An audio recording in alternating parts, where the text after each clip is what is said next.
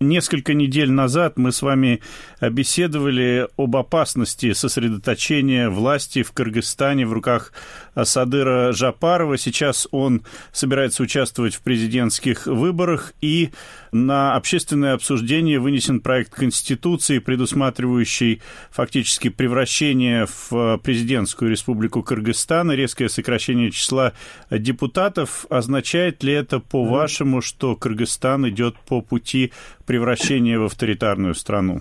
Да, определенно эта опасность сейчас э, существует, и э, несмотря на то, что, конечно, предложенный проект Конституции очень сильно встретил массу критики с разных сторон политической публики, тем не менее, очевидно, э, стремление и Садыра Джапарова, и нужно понимать, и всех, кто его поддерживает, к тому, чтобы поменять Конституцию сторону президентской формы правления.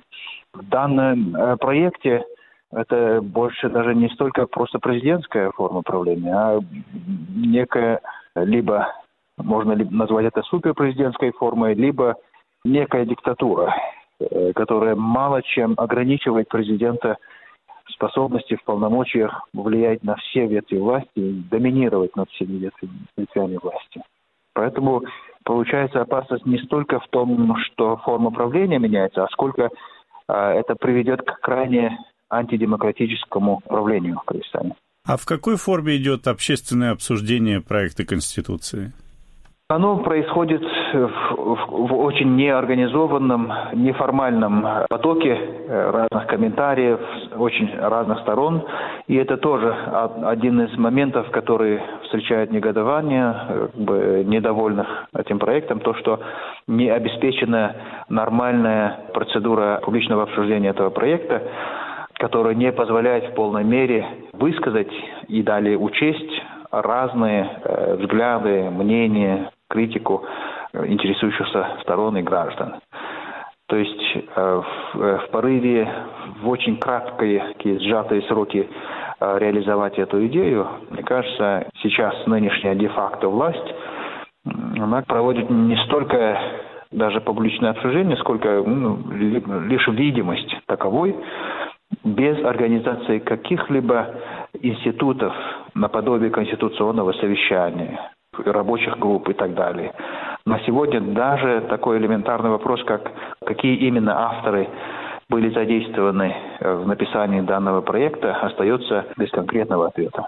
Скажите, а есть ли сейчас средства массовой информации в Кыргызстане, которые дают возможность оппозиции высказываться по поводу этого проекта? Да, да.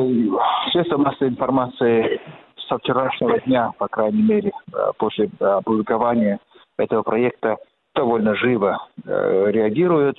Очень много разных мыслей, реакций э, публикуется, э, публикуется в разных средствах массовой информации. Чаще всего критическое, э, критическое мнение превалирует в независимых, негосударственных средствах массовой информации. Но даже те, которые считаются государственными СМИ, они ну, в какой-то мере, наверное, допускают разнообразие мнений, но оно, по крайней мере, на сегодня, оно выглядит, с одной стороны, очень разобщенным, оно не ведет к какому-то единому знаменателю, и пока что не видно, непонятно, что именно может быть получено и возыметь э, действие к окончательному проекту новой Конституции. Плюс ко всему, конечно, в Кыргызстане сейчас, особенно на политические темы, очень активно э, используются э, социальные сети, онлайн-сети, где, возможно, еще больше, чем в СМИ, э, распространяются и обсуждаются разные идеи. Процесс смены власти в Кыргызстане уже не раз сопровождался беспорядками, иногда их называют революцией, иногда переворотом. Можно ли предполагать, что в кыргызстанском обществе существует усталость от подобных событий, и поэтому даже такой проект э, Конституции может быть поддержан обществом в целом? Ну, во-первых, э, говорить об усталости, наверное, э, становится вопросом довольно относительным, потому что такая же усталость ожидалась еще до событий октября прошлого месяца. Э, но, тем не менее, мы увидели довольно достаточную критическую массу, чтобы расшатать э, всю власть в стране. И поэтому, наверное, сильно делать ставки на усталость народа, наверное, не приходится. Но, с другой стороны, другой вопрос – принятие какой-либо э, версии редакции Конституции. Это такой довольно сложный документ, который для среднего обывателя, гражданина Э, будет восприниматься лишь на крайне упрощенных э, терминах, упрощенными понятиями. И тут вопрос будет больше, э, какая сторона преуспеет в том, чтобы в нужном свете, с нужными акцентами преподнести это народу. Если же дело дойдет уже до назначения референдума и до голосования, то, как это по обычаю у нас бывает, большинство проголосует так, как поставлен вопрос.